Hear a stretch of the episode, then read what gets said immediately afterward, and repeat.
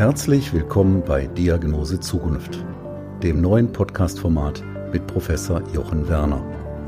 Professor Werner, ärztlicher Direktor der Universitätsmedizin Essen und visionärer Vordenker für das Thema Smart Hospital, ist Ihr Gastgeber und beantwortet alle Fragen rund um die Corona-Krise. Alleine und mit Fachexperten. Seien Sie dabei. Der Podcast mitten aus der größten Metropole Deutschlands. Noch näher dran? Geht nicht.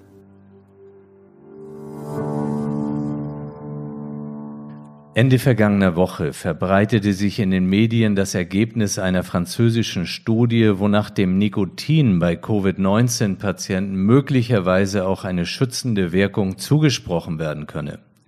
Direkt nach Bekanntwerden dieser Studie setzte in Frankreich ein Ansturm auf Nikotinersatzprodukte ein. Das nahm solche äh, Ausmaße an, dass die französische Regierung den Verkauf letztendlich durch eine Regelvorgabe einschränken musste, um Hamsterkäufe zu verhindern. In dieser ganzen Diskussion wies dann der französische Gesundheitsminister Olivier Véran darauf hin, dass es ja in Frankreich jedes Jahr 70.000 Tote durch Tabak gibt. Diese Schwachpunkte der Studie, äh, die ich gerade zitiert hatte, die wurden zwischenzeitlich hinreichend adressiert. Was aber doch bemerkenswert war und auch ist an diesem Beispiel, ist, wie, wie schnell erste wissenschaftliche Ergebnisse in die Breite gestreut werden, sofort zu Reaktionen bei der Bevölkerung ähm, Anlass geben und letztlich das auch zeigt, dass die Bevölkerung mit der Interpretation solcher Daten natürlich komplett überfordert ist. Und das ist das, wo früher einfach Wissenschaft noch genauer kontrolliert, bestätigt werden musste. Und heute ist das eben gleich in allen Medien vorhanden. Und was der Tabak, weil ich das vorhin angesprochen hatte, möglicherweise auch auf die Alzheimer-Erkrankung, Entstehung derselben für eine Rolle hat, darüber werde ich gleich mit einem Experten für Demenzerkrankungen sprechen. Heute ist Montag, der 27. April 2020. Mein Name ist Jochen Werner. Ich bin Vorstandsvorsitzender und ärztlicher Direktor der Universitätsmedizin Essen und ich bin absolut davon überzeugt, dass wir mit der Digitalisierung das Gesundheitswesen wesentlich besser und vor allem auch menschlicher machen werden. Meine Gedanken hierzu erfahren Sie in diesem Podcast Diagnose Zukunft, aktuell noch mit dem Corona-Special, bald aber mehr und mehr auf die großen neuen Themen der Medizin fokussierend. Ich gebe dann auch einen kurzen Einblick, was in der Universitätsmedizin Essen passiert, wie ist der Stand heute. Die Anzahl stationär versorgter Covid-19-Patienten ist weiterhin am Sinken. Wir versorgen jetzt unter 40 Patientinnen und Patienten stationär. Ab heute müssen in Nordrhein-Westfalen alle Bürgerinnen und Bürger ab sechs Jahren in Läden, auf Märkten und in öffentlichen Personennahverkehr, aber auch in, äh, wie es heißt, Arztpraxen und ähnlichen Einrichtungen des Gesundheitswesens Mund-Nasenschutz tragen. Wir müssen alle daran mitarbeiten, dass die anderen Regeln, die wir ja haben, das heißt das Abstandsgebot und auch Hygieneregeln, dabei nicht in Vergessenheit geraten. Dies gilt natürlich auch für ältere Menschen und was ist bei einer bestimmten Gruppe, nämlich bei denjenigen, die Gedächtnisstörungen für Probleme mit solchen Regeln oder dem Einhalten von Regeln haben kann, darüber spreche ich jetzt mit Herrn Professor Dr. Richard Dodel. Professor Dodel ist national, aber auch international ausgewiesener Experte für Demenzerkrankungen. Und ich freue mich wirklich sehr auf dieses Interview jetzt. Ja, lieber Herr Professor Dodel, ich glaube, das Beste ist, dass Sie sich einfach mal unseren Zuhörerinnen und Zuhörern kurz vorstellen. Lieber Herr Werner, es ist mir eine große Freude und eine Ehre, neben den vielen illustren Vorsprechern, die schon da waren, ähm, dass Sie mich heute eingeladen haben, dass ich etwas über meine Person erzählen kann. Mein Name ist Richard Dodel. Ich bin Professor für Geriatrie an der Universität Duisburg-Essen und gleichzeitig Chefarzt an der großen geriatrischen Klinik, dem Geriatriezentrum Hausberge der katholischen Kliniken hier in Essen. Ja, diese Chefarzttätigkeit jetzt mit der großen Verantwortung für all die Menschen, die dort auch in der Klinik sind, wie gehen Sie damit um? Was haben Sie vielleicht für Vorsichtsmaßnahmen ausgerufen? Also ich muss ganz ehrlich sagen, unter uns gesprochen, ich habe jeden Tag Angst, wenn ich in die Klinik komme, weil natürlich der alte Mensch, wir wissen das alle ja, der Hochrisikopatient ist, der die höchste äh, Sterblichkeit hat, der die höchste Krankheitshäufigkeit hat. Und das macht mir natürlich große Sorgen und äh, beunruhigt mich sehr und meine Mitarbeiter natürlich. Wir haben von Anfang an gleich hohe Standards gesetzt, so dass wir versuchen, ähm, Patienten, die potenziell äh, Covid-positiv sind, dass wir die aus unserer Klinik raushalten.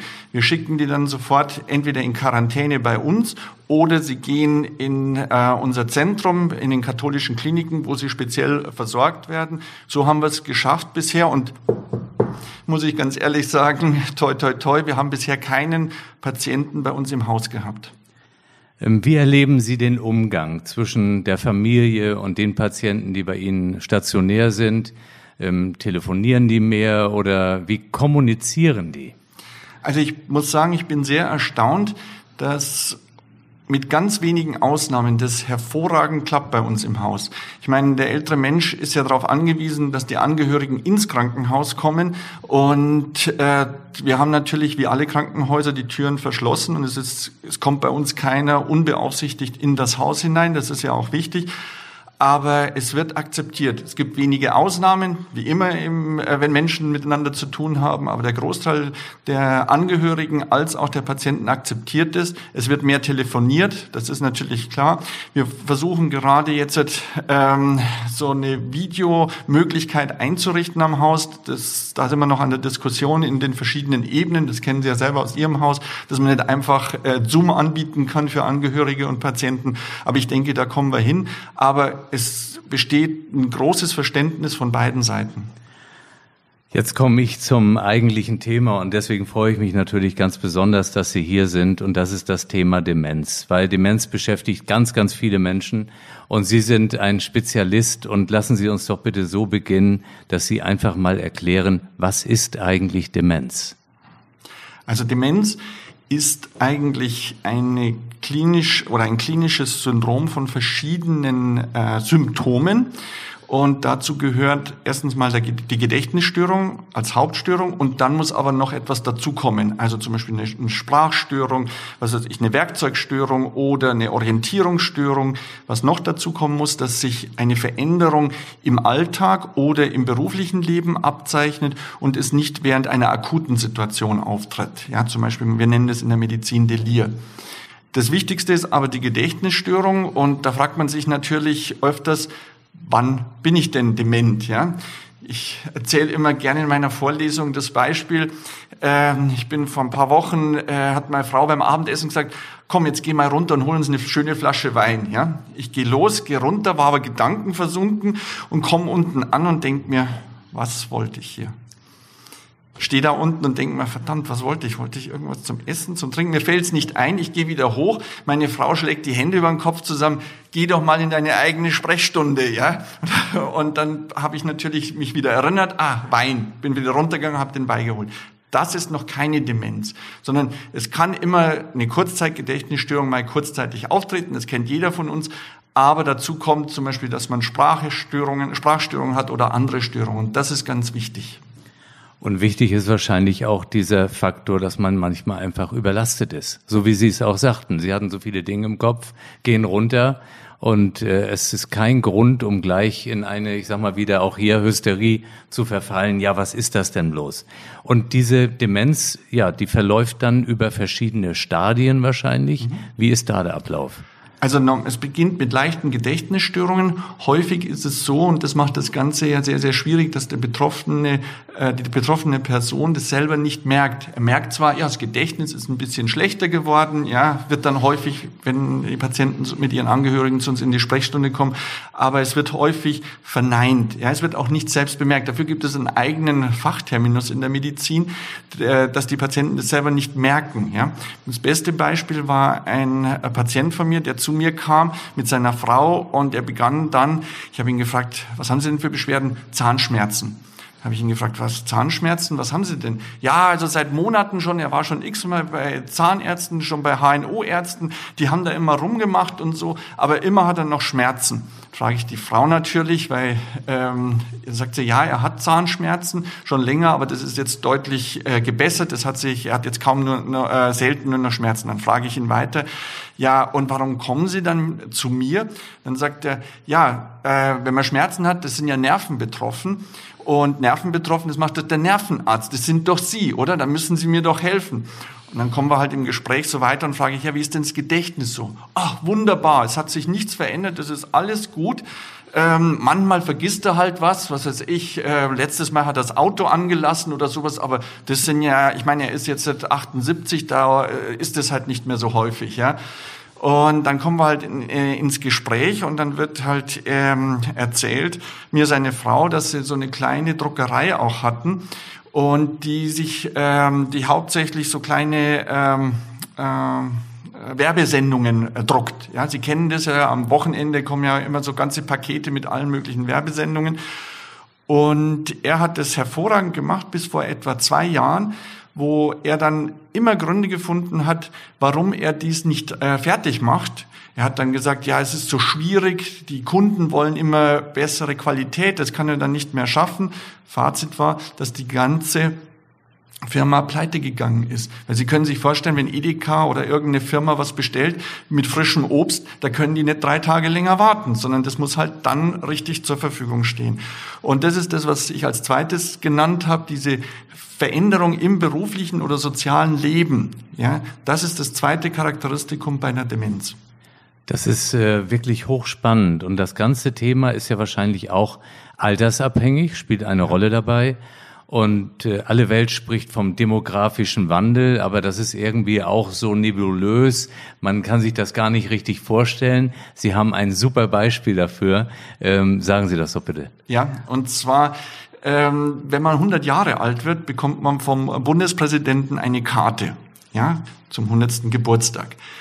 Ähm, es ist so, wenn man sich den Verlauf jetzt anguckt, war es so, dass 1964 circa 300 Personen 100 Jahre alt waren. 2014, das sind die letzten Daten, die mir zur Verfügung stehen, sind es jetzt sage und schreibe 16.800 Personen, die 100 Jahre alt sind. Also wir haben eine Steigerung in 50 Jahren um 50-fach. Ja? Und ich finde, das charakterisiert das Problem sehr fein anschaulich. Und Sie können sich vorstellen, das Bundespräsidialamt hat natürlich ganz schön viel zu tun mit so viel Karten. Wenn man jetzt diesen Faktor Alter nimmt, ist es nur der Faktor Alter, dass Demenzerkrankte quasi zunehmen oder gibt es auch noch andere Faktoren, die vielleicht eine Rolle spielen oder nehmen sie vielleicht gar nicht zu? Wie ist das?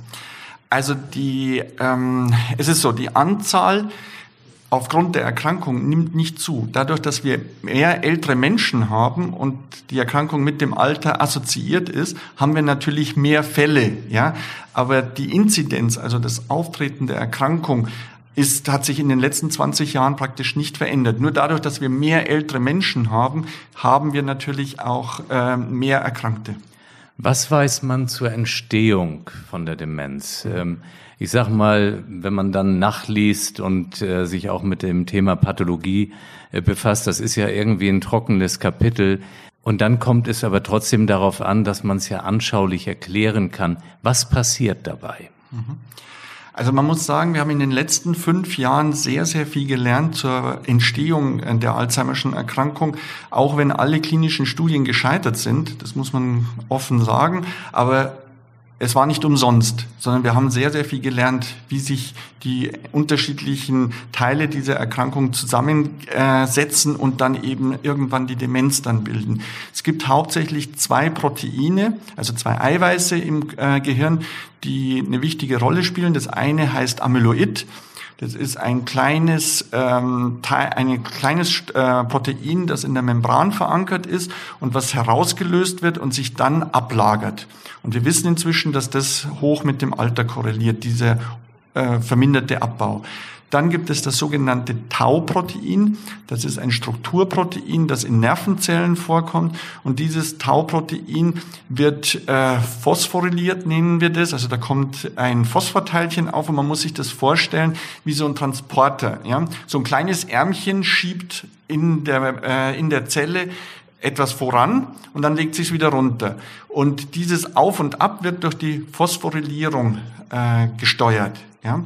Und dadurch, äh, bei der Alzheimerschen Erkrankung kommt es dazu, dass die Phosphorylierung stehen bleibt und der Arm bleibt stehen und es kann nichts mehr weiter transportiert werden und dann sterben die Nervenzellen ab. Das sind so die zwei großen Mechanismen, die wir uns heute vorstellen, neben anderen wie äh, ähm, Entzündungsmechanismen oder anderen Mechanismen. Aber das sind so die zwei Kernmechanismen. Jetzt haben Sie schon den Namen Alzheimer erwähnt und ich bin ja wirklich hoch interessiert immer auch an Medizingeschichte. Ähm, wer war das? War das jemand, der gesagt hat, ich will jetzt diese Form von Gedächtnisstörung bearbeiten oder was wissen Sie über den? Also es ist hochinteressant, das Leben von Alois Alzheimer äh, zu studieren und nachzulesen.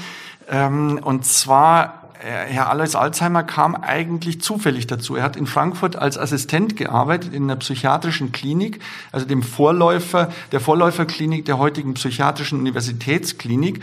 Und die, diese Klinik, so im Nebensatz, ist ja gegründet worden von dem ähm, Autor vom Struwelpeter. Ja, der selber Internist war, aber kein Psychiater, der hat die psychiatrische Klinik aufgebaut. Ja, Viele Jahre später hat halt Alois Alzheimer dort als Assistent gearbeitet und es ist eine Dame ihm ähm, äh, eingeliefert worden, die jung war, Anfang 50, Auguste D., die eine ungewöhnliche Form von, der, von Demenz hatte. Man kannte Demenz schon im Alter, das ist schon seit der Römerzeit und bei den Griechen war das schon bekannt, äh, dass man im Alter etwas schusseliger werden kann und dement werden kann.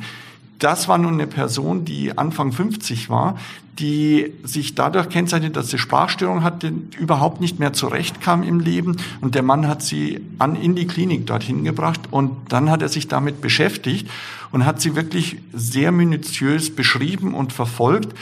Und er ist ja dann von Frankfurt zunächst nach Heidelberg gegangen, dann nach München, in die Klinik, in die psychiatrische Klinik dort. Und was ich immer faszinierend finde, das war ja noch letzt, im vorletzten Jahrhundert, das Gehirn von Auguste D. ist ihm dann nach München nachgeschickt worden. Kann man sich heute eigentlich gar nicht mehr vorstellen so richtig. Und er hat dann die Neuropathologie in München dann in seiner Gruppe dann äh, aufgearbeitet und weiter untersucht und hat eben damals schon diese zwei Veränderungen, die er ein bisschen anders nannte natürlich, aber äh, diese beiden Veränderungen charakterisiert und wunderschön gezeichnet und dargestellt. Die Originalschnitte sind ja 1997 gefunden gefunden worden, als die Pathologie in München ausziehen musste und man den Keller ausräumen musste. Das ist eine spannende Geschichte. Nun, dieses Thema Demenz, ja, ist das schicksalshaft oder kann man vielleicht auch was daran tun, zumindest es zu verzögern vom Ausbruch her? Was sollten da unsere Zuhörerinnen und Zuhörer wissen? Also, man muss ganz klar sagen, wir können inzwischen aufgrund der Studien, die jetzt gelaufen sind, viel in der Prävention schon machen. Es wird zu wenig gemacht und zu wenig darauf Wert gelegt, aber wir können eigentlich ungefähr ein Drittel aller Demenzerkrankungen verzögern beziehungsweise aufhalten oder schon gar nicht ausbrechen lassen, wenn wir uns um diese Faktoren kümmern würden. Und zwar wirklich kümmern, nicht nur einmal messen und dann ist gut, sondern wirklich äh, das eng kontrollieren. Und die Hauptfaktoren sind ähm, in Deutschland nicht ganz so wichtig, aber weltweit. Ich fange mal in der Kindheit an. Das ist die ähm, Erziehung, also die ähm, kognitive Erziehung in der Schule. Zum Beispiel in den USA ist das ein ganz großes Problem, wo so viele Leute keine ordentliche Schulbildung bekommen. In Europa nicht so. Wenn wir dann ins mittlere Leben kommen, dann ist zum Beispiel die Hörstörung ein ganz wichtiges Problem, ja, was man gut äh, verhindern kann brauche ich Ihnen ja nicht zu sagen. Ja. Dann der Bluthochdruck, ganz wichtig, und ähm, das Übergewicht. Das sind die drei Faktoren, die wichtig sind. Weitere Faktoren im späteren Leben sind dann Rauchen, dann emotionale Verstimmung, also die Depression insbesondere, dann äh, die körperliche Inaktivität. Das ist ganz wichtig, dass man den älteren Menschen motiviert, wieder Sport zu machen. Da gibt es ja praktisch überhaupt keine Angebote, muss man sagen, oder sehr wenige Angebote nur. Dann die soziale Isolation, also Einsamkeit ist ein ganz großes Problem im höheren Alter. Wenn man zum Beispiel die Häufigkeit äh, der Sozialkontakte sich anguckt, die Studenten haben im Durchschnitt pro Tag etwa 20 bis 25 Sozialkontakte. Der 50-Jährige knapp so 15 und im Alter von über 70, 80 haben sie noch unter acht Kontakte, also acht pro Tag. Also Sie, sie sehen ein Drittel von dem, was Sie mit Mitte 20 haben. Und dann natürlich äh, Gefäßrisikofaktoren wie Diabetes. Wenn wir diese Faktoren kontrollieren würden, könnten wir 35 Prozent aller Demenzerkrankungen verhindern. Das ist ähm, ja super dargestellt. Ich glaube, für jeder Mann verständlich. Nun gehen wir einen Schritt weiter. Es ist dazu gekommen, die Erkrankung besteht. Was weiß man heute über die Therapie? Wie sieht es aus?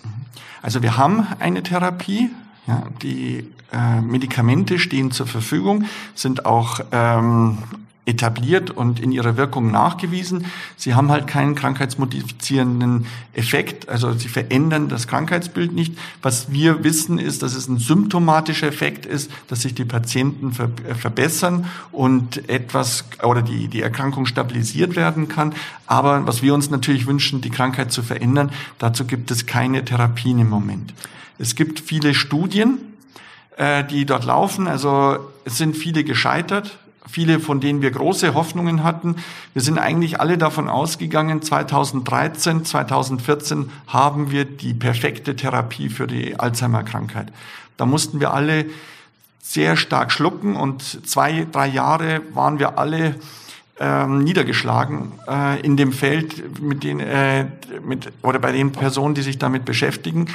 Aber wir gehen jetzt andere Wege in die Prävention, also in, äh, was ich vorher auch dargestellt habe, aber auch in die äh, Vorstadien der Erkrankung hinein, um die Patienten in diesem Stadium zu behandeln. Und das sind jetzt die Studien, die im Moment laufen. Ist es nicht vielleicht auch besonders schwierig, solche Medikamentenstudien zu Alzheimer zu machen? Vielleicht schwieriger als zu bestimmten Krebserkrankungen? Ähm, weil ich mir einfach vorstelle, auch die Endpunkte zu definieren. Ich habe es ja auch ein bisschen mitbekommen, die großen Erfahr Erwartungen, ähm, auch von Pharmaunternehmen, die dadurch ja auch teilweise massive Schäden letztlich äh, auch davon getragen haben. Ähm, hat man daraus gelernt für die Zukunft jetzt? Mhm. Also wir haben sehr viel gelernt, hatte ich vorher schon erwähnt, ähm, für die Durchführung von klinischen Studien. Natürlich haben wir noch äh, Schwachpunkte, was jetzt äh, die klinischen Endpunkte bei den Personen, die noch nicht erkrankt sind, klinisch sondern die das, die Krankheitspathologie ähm, in sich tragen, aber die keine äh, kognitiven Störungen bisher haben. Das ist ein ganz großer Punkt und eine ganz große Schwierigkeit im Moment in diesen klinischen Studien. Aber ich denke, die werden wir in den Griff kriegen in den nächsten Jahren. Obama hat ja äh, ein Programm oft in die Welt gebracht, in den USA hauptsächlich, das aber dann auch in den europäischen Ländern übernommen wurde, dass man ein Programm entwickelt äh, für die Demenzbehandlung auf staatlicher Ebene. Das gibt es in Frankreich, das gibt es in England, das gibt es zum Beispiel in Deutschland auch mit Einrichtung zum Beispiel des Deutschen Zentrum für neurodegenerative Erkrankungen und weitere äh, Dinge, die da äh, gehandhabt werden. Aber Obama hat gesagt, 2025 muss Alzheimer gelöst sein. Und äh, entsprechend äh, ist die Situation natürlich in den USA, insbesondere in der FDA, also in der Zulassungsbehörde auch, ein enormer Druck. Wir haben nur noch fünf Jahre, ja, und die fünf Jahre sind sehr kurz, aber Viele gehen davon aus, dass 2025 dann ein Medikament zur Verfügung stehen wird, das auch krankheitsverändernd äh, wirken soll. Das lässt ja ein bisschen optimistisch in die Zukunft blicken. Nach all diesen Informationen würde ich abschließend gerne auf den Zusammenhang nochmal mit Covid-19 zu sprechen kommen. Haben Sie schon solche Patienten mit Covid-19 in Ihrer Klinik behandelt? Oder äh, was sagt Ihnen überhaupt der Zusammenhang, das Problem vielleicht auch Demenzerkrankte und Covid-19? Also wir haben zum Glück ähm, in unserem Haus noch keine Patienten mit Covid-Erkrankungen gehabt. Wir haben natürlich Angst, dass das jeden Tag passiert, aber bisher hatten wir es noch nicht. Ähm, es gibt einen ähm, Zusammenhang zwischen äh, Covid-19 und Demenz bisher noch nicht. Es gibt ähm, äh, Studien, die kürzlich publiziert wurden, die gezeigt haben, dass etwa 35 Prozent der Patienten, die an äh, Covid erkranken, dass die neurologische Symptome haben. Ähm, da sind einige Patienten auch mit äh, kognitiven Störungen äh, dann beschrieben worden, aber nicht im Sinne einer äh, progredienten Demenz. Da müssen wir einfach noch abwarten. Ich meine, vier Monate ist einfach ein zu kurzer Zeitraum, um da ähm, abschließend Aussagen treffen zu können. Das muss man natürlich äh, beobachten. Jetzt stelle ich mir das ganz schwierig vor, wenn man Demenzerkrankte hat, die an Covid-19 eben auch erkrankt sind, ähm, bestimmte Regeln einzuhalten, was ja schon anders Erkrankte, ähm, die vollkommen gedächtnisklar sind, ähm, kaum schaffen. Was gibt's da für Berichte dazu? Also ich kann Ihnen nur berichten, bei uns aus dem Haus, wenn zum Beispiel Noviren äh, äh, bei uns eindringen und uns Schwierigkeiten machen, sie können diese Patienten nicht isolieren. Deswegen auch diese äh, Pressemitteilungen, die wir immer hören aus Altenheimen, dass es da zur Explosion äh, kommt, insbesondere wenn es Demenzpatienten äh, sind, die dort und, ähm, wohnen. Das ist einfach so. Sie können einen Demenzpatienten nicht isolieren. Sie müssten ihn einsperren in ein Zimmer oder mit einer 1 zu 1 Betreuung, weil äh, diese Patienten nicht sich an Regeln halten. Sie können denen sagen, dann machen die das für eine Minute, dann haben sie es wieder vergessen, stehen aus und umarmen die, die nächste Person. Ja? Oder äh, husten. Sie können einem Patienten nicht sagen, er darf nicht husten oder zum Beispiel Mund-Nasen-Schutzmasken anzuziehen. Das können Sie einem Alzheimer-Patienten nicht klar machen. Der reißt sich die Maske wieder ab. Äh, zum Beispiel, äh, wir hatten vor kurzem einen Kollegen, der zu uns in die Klinik kam und sich das eben angesehen hat, äh, wie wir die Patienten betreuen. Er meinte, wir, äh, die Patienten müssen unbedingt äh, Mund-Nasen-Schutzmasken tragen. Ich habe ihm gesagt, das wird nicht möglich sein. Hat er gesagt, ich zeige es Ihnen mal, wie man das macht. Ja, er hat dann eine Maske genommen, hat sich äh, dem Patienten vorgestellt, hat ihm nett erklärt, äh, was er machen muss. Und der Patient hat einfach gesagt, nein. Er stand dann da, ja, aber Sie müssen das anziehen. Nein, muss ich nicht. Sagte der Patient, doch, äh, der Arzt, doch, Sie müssen das anziehen. Er weigerte sich dann, er hat ihm dann die Maske aufgezogen, hat sich umgedreht. Sehen Sie, das ist doch gar nicht so schlimm. Ja, aber weniger schlimm ist es so. Hat sich die Maske wieder runtergezogen. Ja, und er hat dann bei anderen Patienten das versucht und kam dann doch zu der Meinung, es ist sehr schwierig, den Demenzpatienten klarzumachen, dass sie eine ähm, Schutzmaske tragen müssen. Es ist praktisch nicht möglich. Was können Sie jetzt heute unseren Zuhörerinnen und Zuhörern für einen Rat geben, auch äh, bezüglich eben äh, des Themas Alzheimer? Also wichtig, Prävention. Gehen Sie zu Ihrem Arzt, messen Sie selber Blutdruck, messen Sie selber den Blut, äh, lassen Sie den Blutzucker messen, äh, kontrollieren Sie die Fettwerte, ähm, schauen Sie, dass Sie mindestens zweimal die Woche 30 Minuten sportliche Aktivität unternehmen. Das klingt jetzt sehr wenig, aber Glauben Sie mir aus meiner Erfahrung, ich habe eine große äh, Ambulanz mit über oder knapp 2000 Patienten pro Jahr. Das ist ein Problem. Ja, schauen Sie, dass Sie zweimal 30 Minuten auf jeden Fall schaffen, dass Sie außer Puste kommen dabei und nicht wie ähm, einfach nur spazieren gehen, sondern wirklich außer Puste kommen.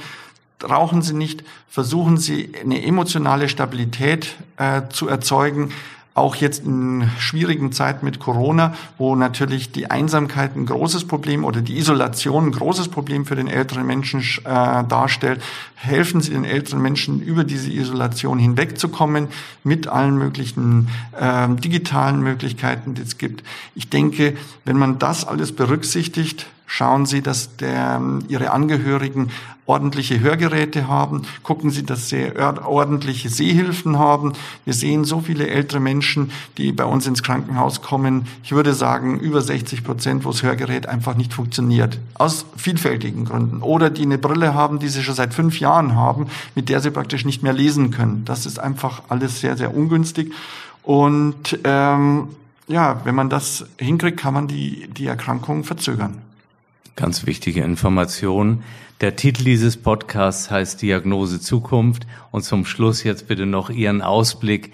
Was erwarten Sie von den nächsten Jahren? Sie haben das angesprochen mit 2025, vielleicht sogar darüber hinausgehend. Wo sehen Sie so noch einen großen Eckpfeiler in der ganzen Entwicklung? Mhm.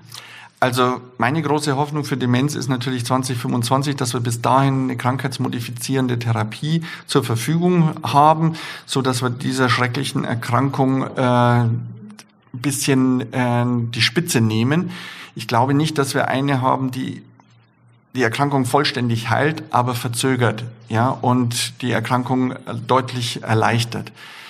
Ähm, was ich mir wünsche, Sie sind ja ein Verfechter von digitalen äh, Ansätzen, was ich mir wünsche, ist, äh, dass hier mehr auch an den alten Menschen gedacht wird und im Sinne des alten Menschen gedacht wird. Ja? Also nicht nur einfach sagt, naja gut, wir haben ein iPad, das geben wir jetzt meinem Opa und dann kann der, kommt der auch damit zurecht. Ich denke da immer, für mich war das so eine, wie, wie gesagt, existenzielle Erfahrung. Mein Vater war Jurist, hat eine große Firma, also war Angestellter, aber hat eine große Gruppe geleitet mit über 70 Mitarbeitern, hat immer so Spaß auch gehabt an so Gimmicks und elektronischen Sachen.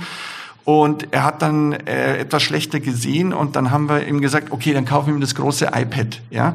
Er ist damit nicht mehr zurechtgekommen. Er hat dann auch später dann, er hat keine Demenz gehabt, aber sagen wir mal, es war einfach ihm zu schwierig, sich auf die neue, aufs neue iPad einzustellen. Er hatte so das ganz alte noch, ja, das iPad 3, das ist dann kaputt gegangen leider. Und dann haben wir ihm ein neues gekauft, damit ist er gar nicht zurechtgekommen. Wir haben ihm dann ein äh, dieses normale Tastentelefon gekauft und damit klappt es dann wieder, ja, dass wir äh, telefonieren konnten. Und ich denke, wir müssen einfach vom alten Menschen her diese digitale Revolution umsetzen. Und ich glaube, dann wird es äh, für den alten Menschen wirklich einen großen Gewinn geben. Und da baue ich natürlich auf die Universität Essen, dass sie gemeinsam mit dem Geriatriezentrum Haus Bergen, dass wir da den richtigen Schwung kriegen, um dem alten Menschen auch in die digitale Zukunft zu helfen und dass er davon profitiert. Ich finde es ein ganz wichtiger Punkt, Digitalisierung auch vom alten Menschen her zu denken. Das geht tatsächlich vielleicht manchmal ein wenig unter. Auch dafür war das heute gut. Lieber Dodel, wirklich vielen Dank für all Ihre Zeit und die Informationen, äh, die Sie uns geschenkt haben. Vielen Dank. Danke, es war mir eine Freude.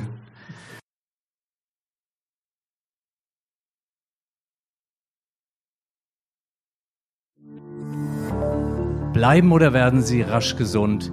Wir füreinander und Chance Corona sind meine beiden Hashtags zur Verabschiedung. Ihnen und Ihren Lieben alles Gute, Ihr Jochen Werner.